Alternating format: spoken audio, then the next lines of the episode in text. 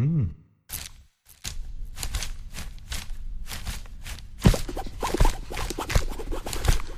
Audioaufnahmen von Lesungen und Vorträgen. Mehr als nur ein Buchladen.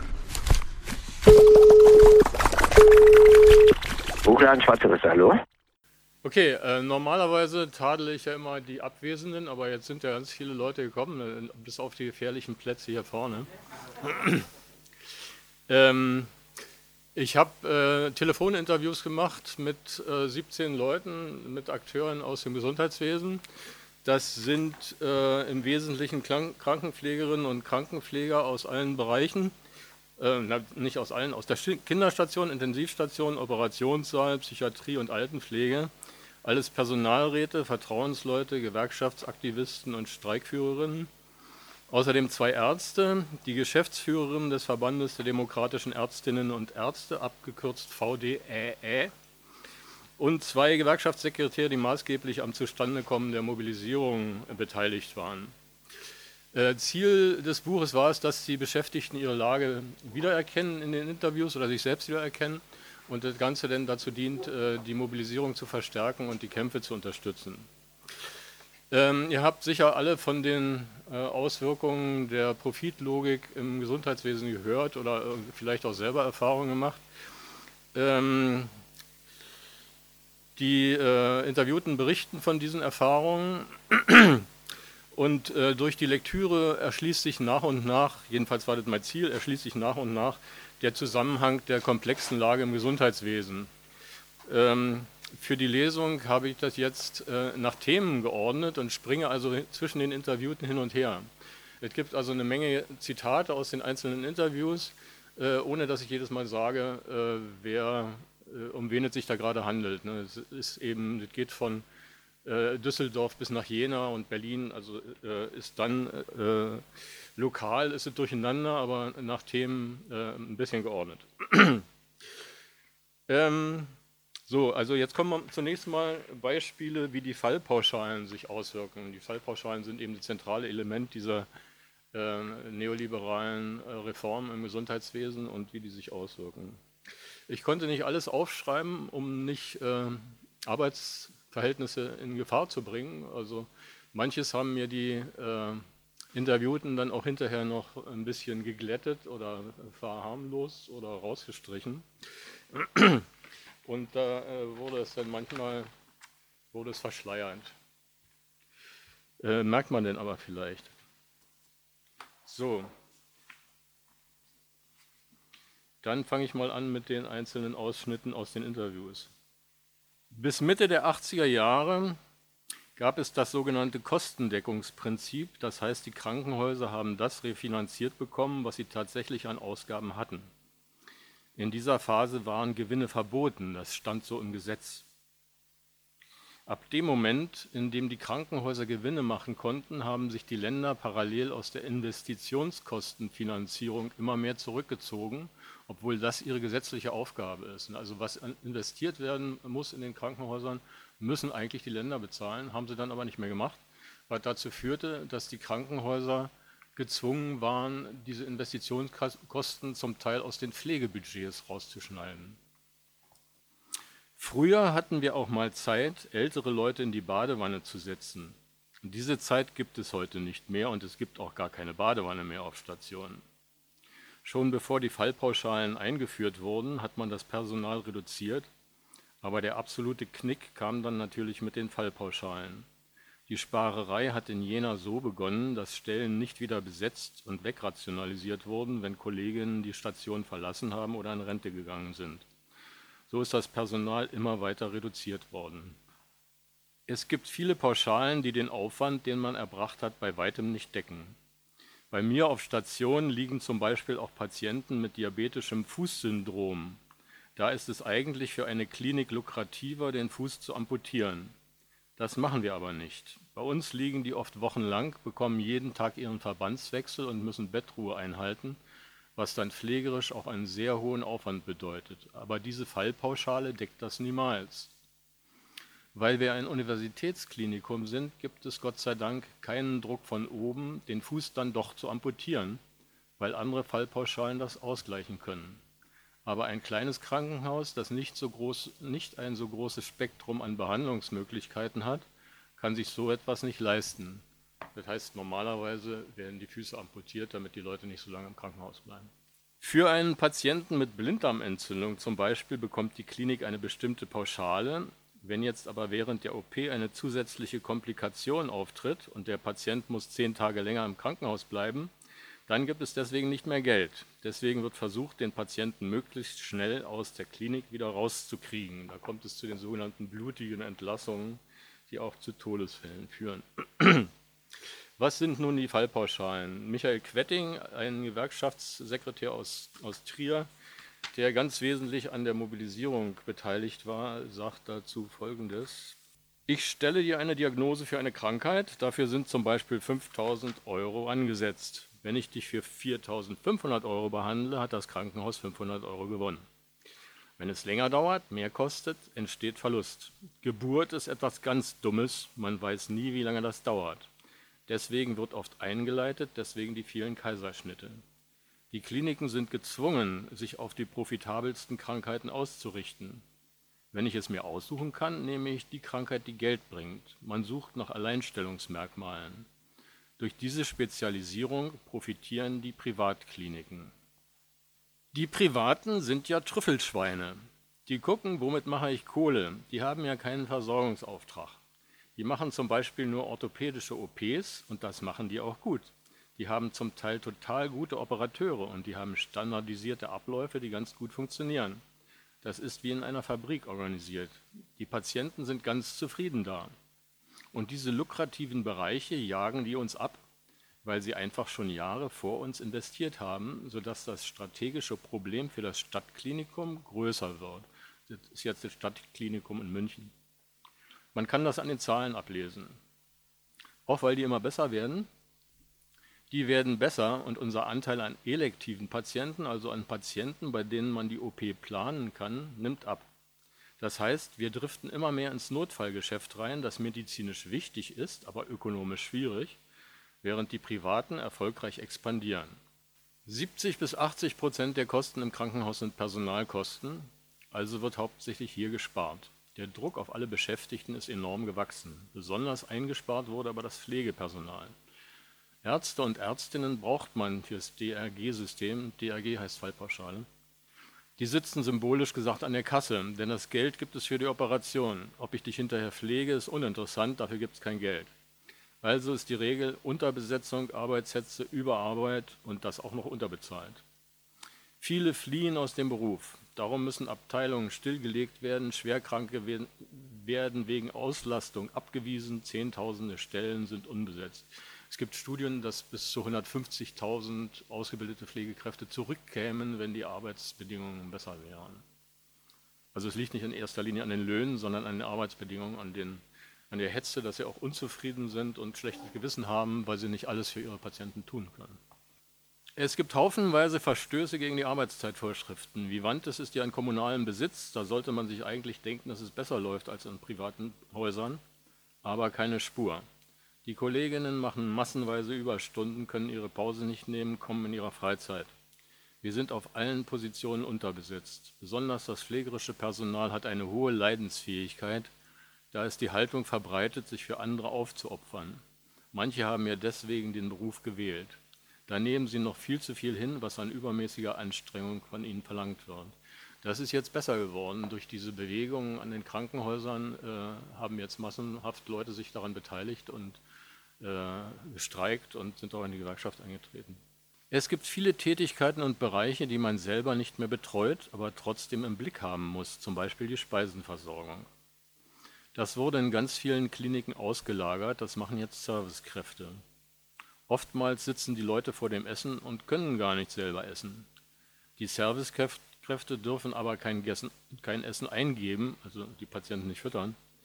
Und oft fehlt einfach die Rückmeldung, dass das Essen noch unberührt dasteht. Also man muss unheimlich viel im Blick haben, was man aber eigentlich delegiert hat. Diese ganzheitliche Pflege gibt es nicht mehr. Die Essenversorgung macht bei uns eine Tochterfirma, die ist ausgelagert, aber gehört dem Haus. Das sind prekäre Arbeitsplätze im Niedriglohnsektor. Wenn da jemand Essen ausgibt, muss ich dem erst einmal verständlich machen, dass der Patient eigentlich nüchtern bleiben sollte, weil er zur OP kommt und ihm erklären, warum der nicht essen darf. Da kommt es zum Teil auch zu gefährlichen Situationen. Und die Menge an Patienten ist viel höher, als ich es, ich es in meiner Ausbildung noch gelernt habe, um da qualitativ hochwertige Pflege zu leisten. Man kann nicht 13 oder 14 nach-OP-Patienten qualitativ und korrekt gut versorgen. Wer das behauptet, der lügt. In der Ausbildung habe ich schon gemerkt, dass die Bedingungen eher suboptimal sind. Im Stationseinsatz hatten Examinierte eigentlich kaum Zeit, einem etwas zu erklären und Anleitung zu geben. Man war hauptsächlich für Hilfstätigkeiten da und gar nicht, um irgendwie fachlich besser zu werden, geschweige denn um Neues zu lernen. Dafür hat einfach die Zeit gefehlt. Im Grunde musste man sich das meiste selbst beibringen. Als ich dann examiniert war, bin ich quasi ins kalte Wasser geworfen worden, ohne eine tatsächliche Einarbeitung, weil das Personal dazu gar nicht da war. Das ist schon extrem frustrierend gewesen. In meiner ersten Woche hatte ich beispielsweise den ersten Spätdienst und war für 24 Patienten allein mit einer neuen Kollegin aus Brasilien zuständig, die kaum Deutsch konnte und ihren allerersten Tag hatte. Rückblickend war das unverantwortlich. Du hast 1993 die Prüfung abgelegt. Welche Veränderungen hast du in dieser langen Zeit durch die Ökonomisierung erlebt? Zunächst einmal eine deutliche Zunahme der Arbeit, eine, Arbeitsplatz, eine Arbeitsverdichtung mit immer weniger Personal und die Patientinnen laufen schneller durch. Wegen der wirtschaftlichen Anreize wird mehr operiert. Man muss manchmal regelrecht herumhetzen. Ich mache mehr an und mit den Patienten, also rein medizinische Tätigkeiten wie Blut abnehmen, Infusionen anlegen oder hochkomplexe medizinische Verfahren überwachen. Das sind zum Teil ärztliche Aufgaben. Sehr viel Zeit geht auch für den Transport der Patienten innerhalb des Hauses drauf. Da die Verweildauer der Patienten immer kürzer wird, werden die Patienten immer schneller aufgenommen und wieder verlegt. Und so schiebe ich täglich Patienten zwischen den Stationen hin und her. Und bildgebende Verfahren bringen auch gutes Geld ein, darum werden auch die immer öfter durchgeführt. Aber das lässt sich ja gut abrechnen und ist lukrativ. Genauso wie die Operationen sicher nicht alle notwendig sind. Da werden in vielen Häusern todkranke Patienten noch operiert, obwohl klar ist, dass das nichts bringt, außer Leiden in ihren letzten Tagen und Geld in die Kasse. Ich habe extrem viel weniger Zeit für meine eigentliche pflegerische Arbeit, das heißt zu beobachten, wie der Gesundungsprozess verläuft oder eben nicht und Maßnahmen einzuleiten. Besonders schlimm empfinde ich das bei sterbenden Patienten, dass ich nicht mehr die Zeit habe, mich zu denen ans Bett zu setzen. Jetzt kommt eine Krankenpflegerin aus der Psychiatrie. Auch wir haben natürlich in den letzten Jahren eine deutliche Fallzahlsteigerung und eine kürzere Verweildauer, also mehr Patienten in kürzerer Zeit und es gibt dadurch auch einen erhöhten Aufwand jeweils bei der Aufnahme und bei der Entlassung. Und es fällt auch in der Psychiatrie der Satz, das Bett wird nie kalt. Das wird sofort wieder belegt. Ja, genau, die Belegung muss gesteigert werden. Wenn das Bett leer steht, macht es Verlust. Der Vorgänger ist noch nicht entlassen, da ist der nächste schon wieder einbestellt und steht da. Die volle Auslastung oder gar Überbelegung bei gleichzeitigem Personalmangel ist gefährlich. Da muss man halt wissen, wie man kritische Situationen erkennt und entschärft. Zum Umgang mit psychisch erkrankten Menschen ist Geduld und Fingerspitzengefühl nötig. Dazu braucht man ausreichende Personalausstattung, Fortbildungen und De Deeskalationstrainings, in die das ganze Team einbezogen ist. Stelle dir mal eine, eine Aufnahmestation vor mit 30 Betten und die meisten Patienten sind laut und aktiv, manche verwirrt, einige gereizt und angespannt. Wenn dann jemand in ein fremdes Zimmer geht und in den Schrank pinkelt, dann geht es hoch her. Wenn man aber kleinere Einheiten hat mit ausreichend Personalausstattung, reduziert sich die Gewalt. Ähm, die Fallpauschalen wirken so, dass die Patienten immer schnell wieder entlassen werden, auch in der Psychiatrie, wo sie früher sehr viel länger gelegen haben, um eben gründlich die äh, Krankheit zu behandeln. Ähm, dann ist der Behandlungserfolg schnell wieder weg. Ja, die Patienten kommen dann immer wieder. Das nennt sich Drehtürpsychiatrie. Man versucht die Leute dann durch medikamentöse Einstellung wieder fit zu kriegen, dass die schnell wieder raus können. Nötig wäre aber eine recovery-orientierte Behandlung, also den Patienten partizipativ mit einzubeziehen, eine vernünftige ambulante Anbindung, die Einbeziehung von Angehörigen und, so und sozialem Umfeld. Die Diagnosen werden für die Abrechnung mit den Krankenkassen kodiert. Dabei besteht natürlich der Anreiz, die Krankheiten möglichst gewinnbringend einzustufen. Die Dokumentationsassistenten halten die Ärzte an, die Krankheit nicht unter Wert einzugruppieren. Das lässt sich dann kaum noch trennen vom Bemühen, Symptome zu finden, um den Fall schwerer einstufen zu können. Dafür gibt es dann höhere Fallpauschalen. Zur Dumpinglogik gehört eben auch, dass man die Schweinereien macht, aber viel Kraft da reinsetzt, die Probleme zu leugnen und zu vertuschen. Und zu den Leuten sagt, das stimmt doch gar nicht, das bilden sie sich nur ein. Es soll einmal irgendwo eine Pflegedirektorin gegeben haben, die hat die Stationsleitung einbestellt und zur Rede gestellt, wenn es auf einer Station viele Gefährdungsanzeigen gab. Also wenn Pflegekräfte schriftlich an die Klinikleitung gemeldet haben, dass sie nicht in der Lage sind, ihre Patienten anständig zu versorgen. Und daraus wurde ein Vorwurf gemacht, wieso sie eine so schlechte Stationsleitung machen, dass es in ihrer Station so viele Beschwerden gibt. Patienten, die früher nach einer OP drei Tage bei uns lagen, bleiben jetzt nur noch einen Tag und gehen dann weiter auf eine Überwachungsstation oder gleich in den stationären Bereich. Der Druck aus der OP wird immer höher. Die Operateure wollen operieren und wir müssen eben gucken, wie kriegen wir unsere Bettenbelegung so hin, dass das funktioniert. Da gab es öfter mal Auseinandersetzungen, weil wir sagen mussten, wir haben kein Bett. Sie können jetzt nicht operieren. Dabei geht es nie um Notfälle, sondern immer nur um geplante Operationen, die verschiebbar wären. Konflikte gab es auch, wenn wir Notfälle aufgenommen haben und wollten, dass dafür andere Patienten abgesagt werden. Ähm, die schlimmste Sache, die mir erzählt worden ist, aber so, dass ich sie nicht äh, lokal zuordnenbar aufschreiben konnte, äh, aus verständlichen Gründen, ist, dass äh, auf einer ähm, Intensivstation, also unmittelbar nach der OP, wo die schweren Fälle reinkommen und normalerweise die, die Ratio eins, eine Pflegekraft zu zwei Patienten sein muss, äh, gab es äh, Ausfälle wegen Krankheit und die Leute waren unterbesetzt und haben uns nach oben gemeldet und gesagt, dann äh, können wir so viele Patienten nicht aufnehmen, es müssen Betten geschlossen werden. Äh, da hat der Chefarzt angeordnet, dass die Patienten mit den schlechtesten Überleben, Überlebenschancen nicht mehr versorgt werden. Das ist die sogenannte Triage, aber die war hier keineswegs durch irgendwelchen durch einen Notfall bedingt, sondern einfach durch elektive Operationen, die hätten abgesagt werden können. Die Pflegekräfte haben dann äh, dagegen äh, schriftlich protestiert, aber dann mussten sie irgendwie sehen, dass sie die Situation retten. Es ist wohl niemand gestorben dabei. Ganz viele Eingriffe sind wirklich nur zum Abrechnen. Ein Beispiel. Wenn Patienten Schmerzen in der Brust haben, wird ein Blutwert abgenommen, damit man den Zustand des Herzens einschätzen kann. Dieser Blutwert ist bei älteren Menschen aber immer erhöht und aufgrund dieses Blutwerts kann man eine Herzkatheteruntersuchung rechtfertigen, die sehr viel Geld einbringt. Auch wenn ältere Patienten gar keine Schmerzen in der Brust haben, wird dieser Blutwert manchmal abgenommen, um dann sagen zu können, wir haben hier einen Patienten, den könnt ihr untersuchen.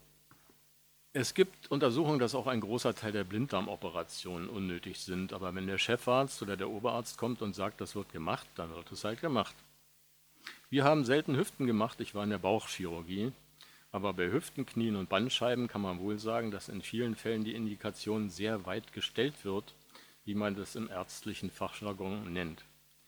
Da versucht man nicht, ob es auch ohne Operation geht, sondern sagt, da ist ein Arthrosezeichen und wenn Sie Ihre Schmerzen loswerden wollen, dann operieren wir das gleich. Bei, Blinddarm, bei Blinddarm ähm, soll es vorkommen, dass der Chirurg an dem Blinddarm ein bisschen rumdrückt, damit der rot wird und man hinterher bei der pathologischen Nachuntersuchung beweisen kann, dass er entzündet war.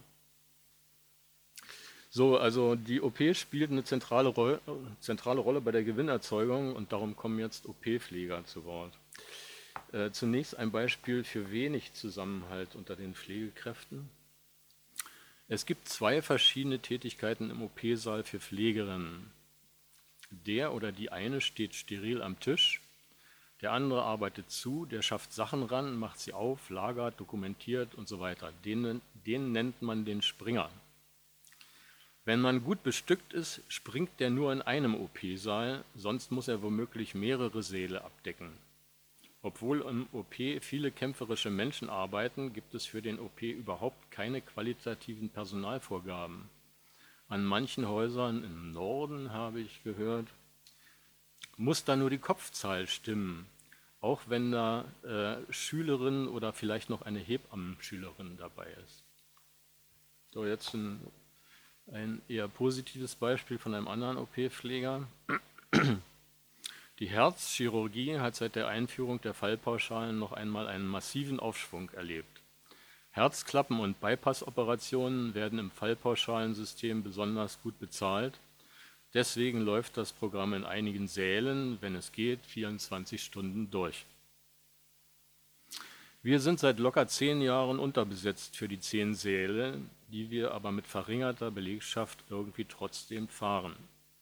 Heißt das, ihr springt zwischen den Seelen hin und her? Nein, das nicht. Das hat sicher auch mit unserem Streik zu tun und der Tatsache, dass wir Uniklinik sind. Es muss immer ein instrumentierender OP-Pfleger steril bleiben und der zweite, der sogenannte Springer, reicht ihm die Instrumente an oder andere Dinge, die man im Rahmen einer OP so braucht. Das ist Standard in jedem vernünftigen OP. Das haben wir zum Glück geschafft, beide im Saal zu halten bis auf Ausnahmesituationen oder beim Schichtübergang. Deswegen ist unser Team auch relativ stabil. Wir haben auf Dauer eigentlich im Schnitt immer so zehn Stellen frei gehabt in den letzten zehn Jahren. Das läuft darauf hinaus, dass man entweder Überstunden macht oder dass die Leute an den Wochenenden kommen oder mehr Nachtdienste machen, als der Arbeitsvertrag vorsieht. Aber dass man die OP unterbesetzt führt, das gibt es bei uns nicht. An anderen Häusern gibt es das leider doch. Wir würden sagen, da ist eine Grenze erreicht und das nicht mitmachen. Das können wir, weil wir gewerkschaftlich sehr gut aufgestellt sind seit vielen, vielen Jahren und speziell bei uns jetzt auch mit dem Streik ein Team zusammengewachsen ist. Aber auch da wirken natürlich die Fallpauschalen. In einem Krankenhaus in Duisburg ist die Chefin der Gynäkologie, gegangen, weil sie nicht mehr bereit war, eine gewisse Anzahl an Kaiserschnitten zu machen, weil die besser vergütet werden als eine normale Geburt. Sie hat gesagt, sie möchte medizinisch entscheiden, wie sie eine Patientin berät. Dann hat sie sich lieber selbstständig gemacht, als den Leuten einen, einen Kaiserschnitt aufzuschwatzen.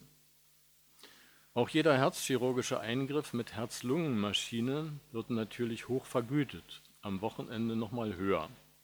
Wir machen am Samstag und Sonntag auch Bypässe und Herzklappen, obwohl am Wochenende wie auch in der Nacht natürlich nur zwei Teams zur Verfügung stehen. Man versucht schon, die bis Freitag zu operieren. Aber man guckt auf jeden Fall, dass man am Wochenende einen Menschen operiert mit Herz-Lungen-Maschine.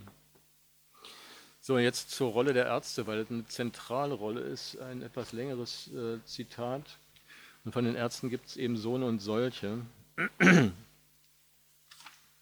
Zunächst äh, die Geschäftsführerin des VDEE, also der Demokratischen Ärztinnen und Ärzte. Der der Marburger Bund soll sich inzwischen auch gegen die Fallpauschalen äußern? Ja, die sind inzwischen auch gegen die Fallpauschalen. Genauso auch viele konservative Ärzte, die mit uns Linken eigentlich gar nichts zu tun haben wollen. Aber an der Stelle, wo es darum geht, dass man als Arzt nicht der Büttel des Betriebswirts sein will, da haben wir eben eine Gemeinsamkeit.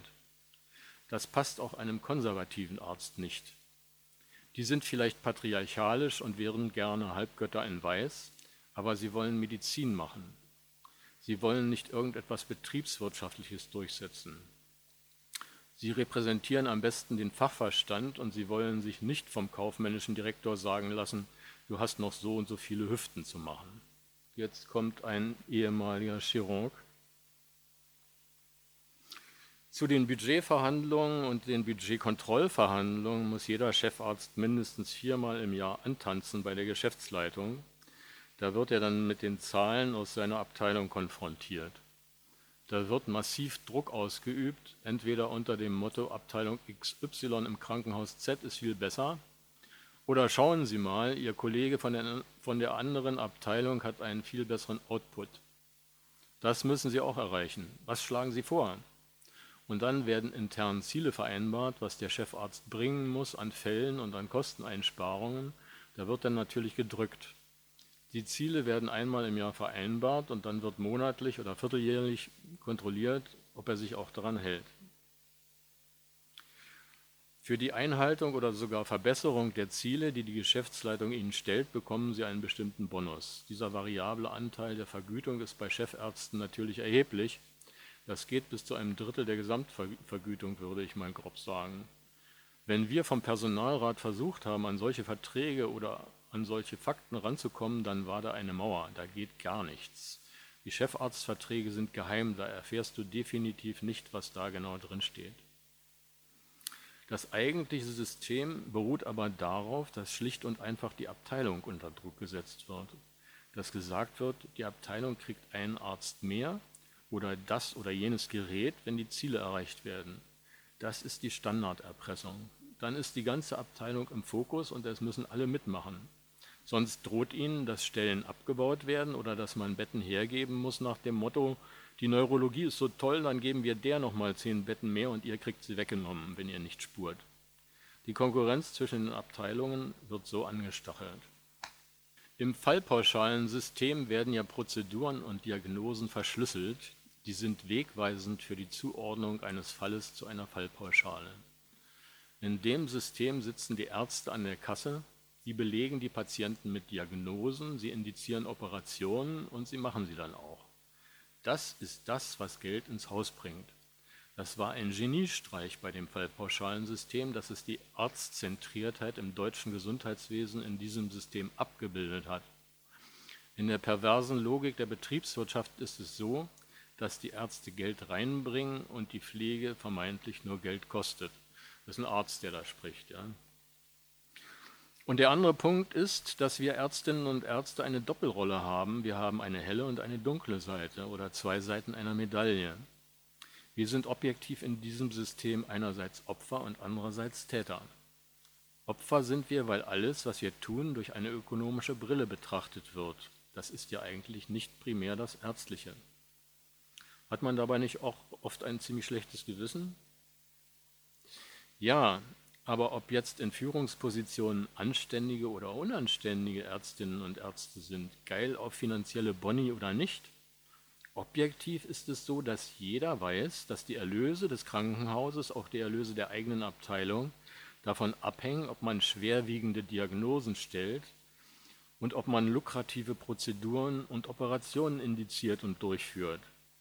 Ob ich das als einzelner Arzt nun richtig finde oder falsch, ich kann es auch ignorieren und sagen, das ist unanständig. In meiner ärztlichen Tätigkeit denke ich nicht ans, nicht ans Geld, sondern ich denke über das Patientenwohl nach. Das ist meine einzige Richtschnur. Das kann ich so machen. Wenn das aber dazu führt, dass ich weniger lukrative Diagnosen und Operationen mache, dann wird der Erlös abnehmen. Das Krankenhaus bekommt ein finanzielles Problem und da der größte Kostenblock die Gehälter sind für das Krankenhaus, und dann ist das auch ökonomisch notwendig und zwangsläufig, dann auch in meinem Bereich Stellen streichen. Das wird ja gerne auf die Ebene eines individuellen oder moralischen Versagens von Ärzten geschoben. So einfach ist es aber nicht. Das ist ein ökonomisches Zwangssystem und egal wie ich mich verhalte, hat es immer ökonomische Auswirkungen. Das ist gut auszuhalten, wenn ich lukrative orthopädische Operationen machen, mache, von deren Richtigkeit ich auch überzeugt bin und trotzdem damit Geld verdiene. Dann gibt es ja da keinen Konflikt. Wenn ich aber in einem Bereich tätig bin, wenn ich zum Beispiel Kinderarzt bin, eine große Kinderklinik macht immer Defizit, weil die viel Zeit aufwenden müssen, weil sie viel erklären müssen, weil sie nicht innerhalb kurzer Zeit eine schwerwiegende Operation indizieren können, sondern die sind da eher zurückhaltend und auch mal abwartend. Das ist alles Gift in diesem System. Der Patient soll kurz im Krankenhaus sein, eine schwerwiegende Diagnose haben und am besten eine Riesen-OP kriegen. Und wenn man aber in einem Bereich arbeitet, in dem das gar nicht passt, dann hat man ein Problem. Deswegen werden ja auch viele Kinderkliniken geschlossen. Ne? Bei den Chefärzten hängt ja ihr persönliches Gehalt mit da dran. Alle Chefärzte Chefärzte haben heutzutage, auch wenn die Kliniken das vernebeln, einen variablen Gehaltsanteil. Und der variable Gehaltsanteil bezieht sich auf irgendwelche ökonomischen Erfolge. Bei einem Unfallchirurgen hängt der variable Anteil natürlich davon ab, wie viele große OPs er oder sie macht und wie viel Erlöse er im OP generiert.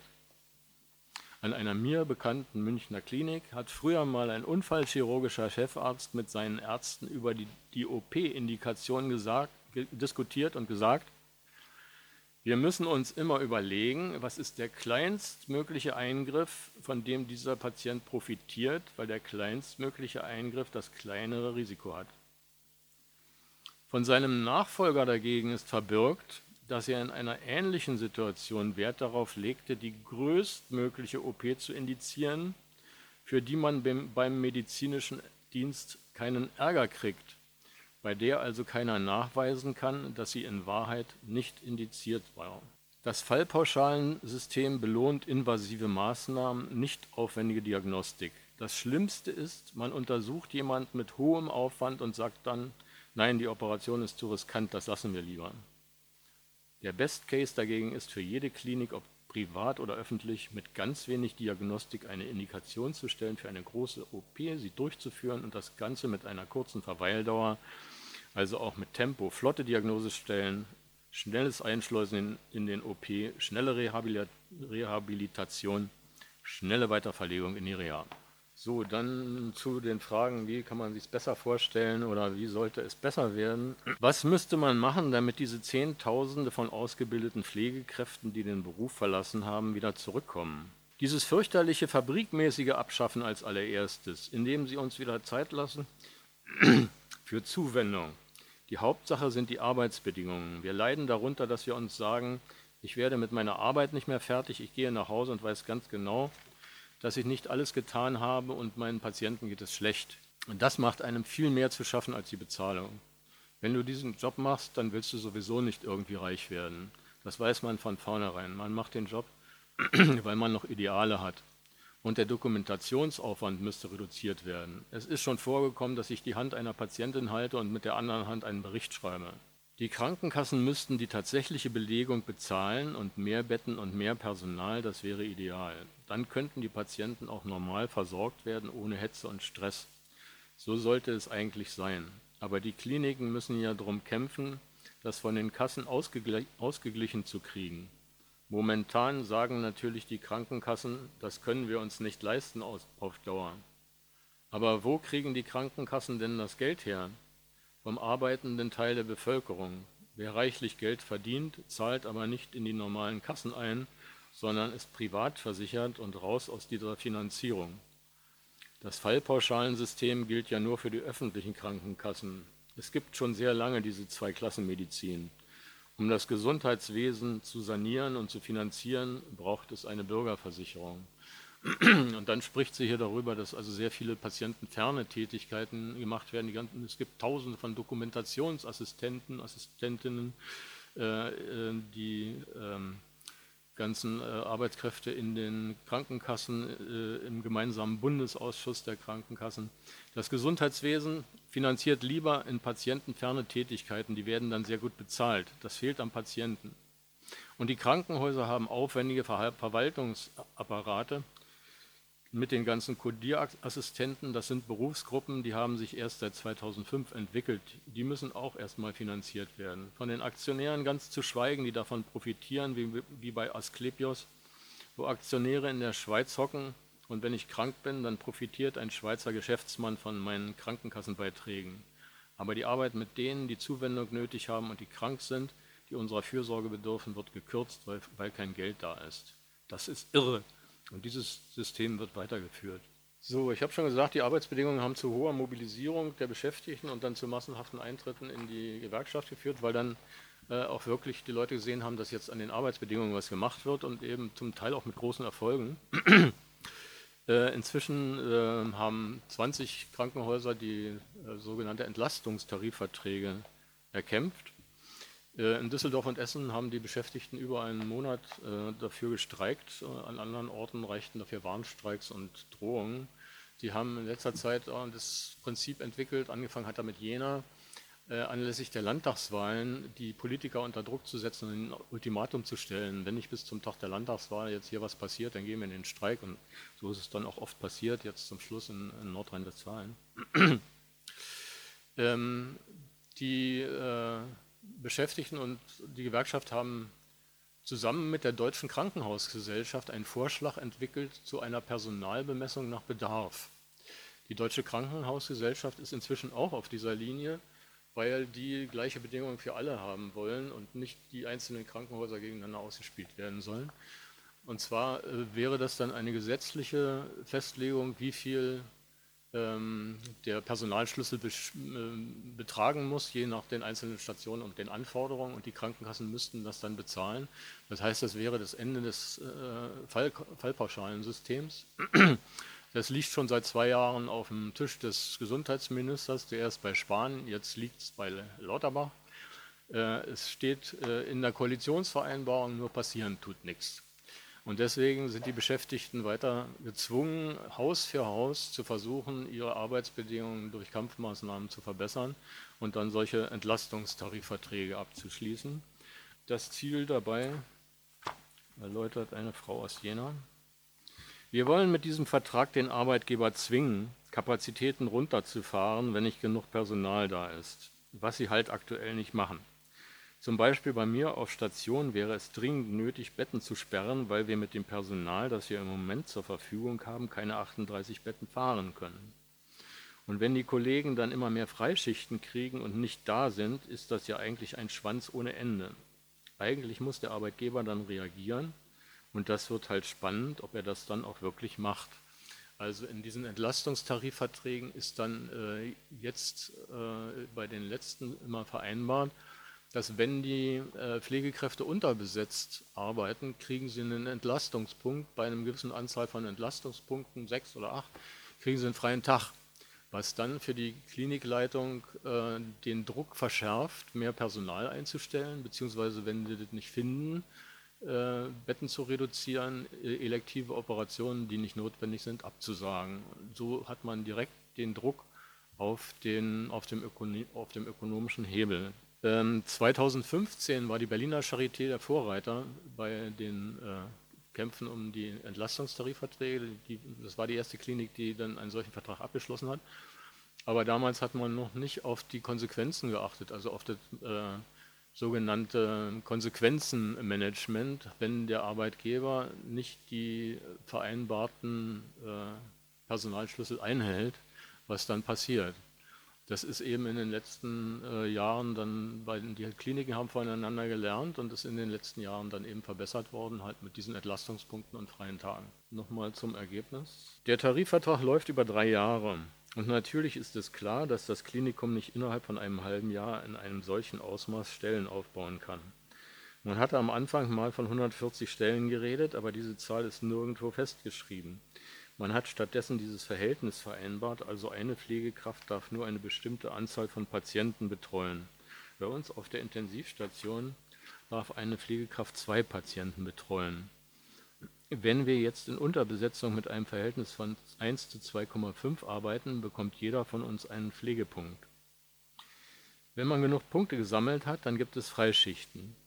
Es gibt einmal die Punkte für Arbeiten in Überlast und dann gibt es nochmal Punkte für das Einspringen. Also sehr oft ist auch die Belastung der Pflegekräfte dadurch, dass die angerufen werden am Wochenende oder im Urlaub. Äh, du musst jetzt aber schnell mal kommen hier, sonst äh, geht es den Patienten schlecht. Wir sind die erste Klinik, die dieses Punktesystem so eingeführt hat, und das ist jetzt Jena, dass es effektiv ist. Bei sechs Punkten gibt es einen freien Tag und der zählt wie ein Urlaubstag. So, und die, die Kliniken finden ja gar nicht das Personal, äh, was bei hoher Auslastung notwendig wäre, weil eben die Arbeitsbedingungen so schlecht sind und die Arbeitsbedingungen sind, bleiben so schlecht, solange nicht mehr Personal kommt. Das ist eine Sache, die sich irgendwie, da beißt sich die Katze in den Schwanz, wenn sie nicht die elektiven Operationen, die nicht notwendig sind, absagen und eben die Stationen oder Betten schließen. Das heißt, das Angebot verringern.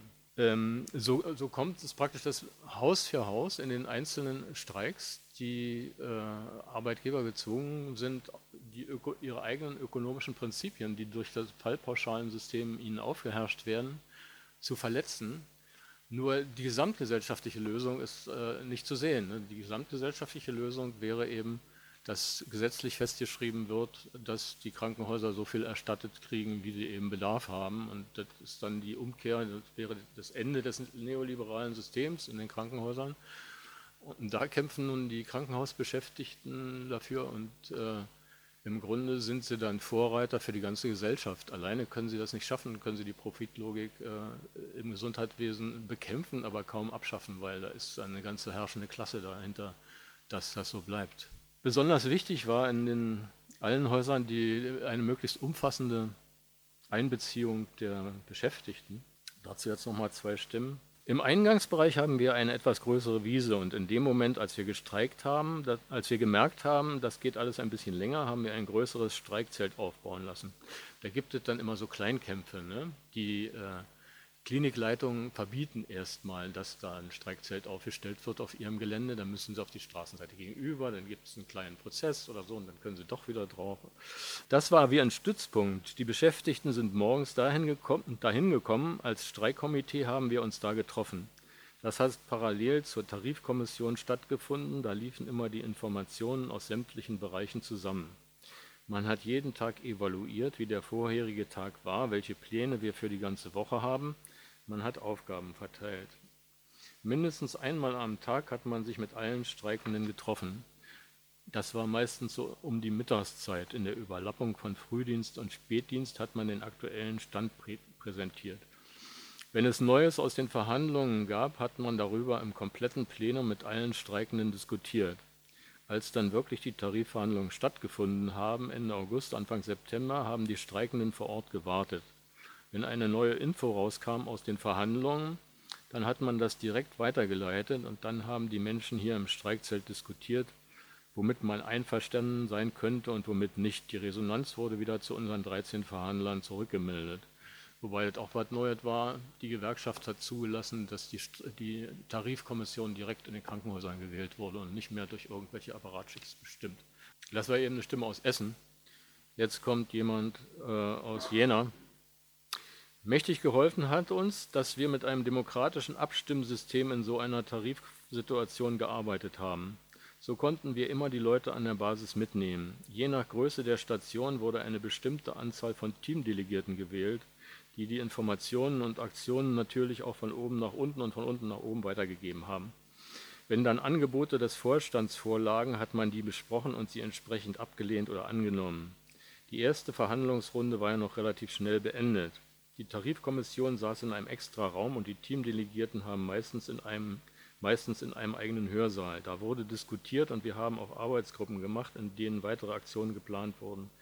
Das war sehr produktiv. Wir waren auf unserer Station fünf Teamdelegierte und man hat sich dann abgewechselt. Ich war einmal da bis nachts um drei, alles natürlich in der Freizeit. Für die Tarifkommission war es Arbeitszeit, aber für die Delegierten war es Freizeit. Wenn man merkt, dass es, so, dass es was bringt, dann opfert man auch mal die, die Freizeit. Die Tarifkommission ist dann immer zu uns gekommen und hat berichtet, was der Arbeitgeber für Angebote vorgelegt hat und dann wurde darüber diskutiert und abgestimmt. Die letzte Verhandlungsrunde bei denen da in Jena, die hat 36 Stunden gedauert in, in einem Stück.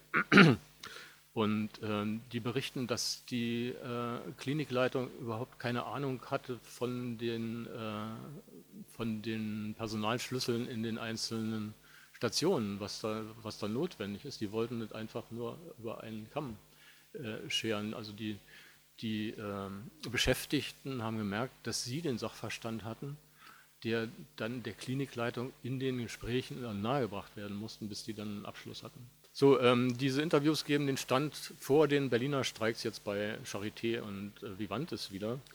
Und äh, da ist jetzt also mit, mit dem Buch äh, eigentlich Schluss. Und ausgehend von, von dem Buch habe ich dann mit Leuten von der Mediengalerie, von der äh, Verdi Mediengalerie eine Ausstellung äh, konzipiert, konzipiert, die hing da einen Monat und wurde auch bei den Streikzelten, äh, bei dem Streik von Charité und äh, Vivantes äh, aufge aufgehängt und, und da ähm, gezeigt. Im Moment ist sie im, im Haus der Demokratie zu sehen. Also es geht hier um diese Ausstellung Krankenhaus statt Fabrik, das ist im Haus der Demokratie. Da äh, gibt es hier auch noch diese, diese Flyer von. Ähm, bei Vivantes und der, und der Charité in Berlin waren dann 35 äh, bzw. 30 Tage Erzwingungsstreik notwendig, um ähm, dann einen brauchbaren Personalschlüssel durchzusetzen und die Beschäftigten der ausgegliederten Häuser, also von diesen Servicefirmen, wo das äh, hauptsächliche äh, Lohndumping stattfindet, die konnten, einen, konnten dann eine Annäherung an den TVÖD nach 43 Streiktagen durchsetzen. Aktuell gibt es Streiks und äh, Kundgebungen in Nordrhein-Westfalen. Die hatten auch wieder so ein Ultimatum vor den Landtagswahlen. Jetzt hatten sie eine Petition, wo dann alle unterschreiben, die tausende Leute, die das wollen. Und jetzt war der Arbeitsminister auch gezwungen, das selber zu unterschreiben. Und aktuell gibt es da eben an sechs Unikliniken die äh, Streiks. Und letzte Woche waren 70 Prozent der OP-Kapazitäten stillgelegt. Ja, sowas verlangt Solidarität, äh, vor allen Dingen von den anderen Gewerkschaften. Und da tut sich leider noch sehr wenig. Danke.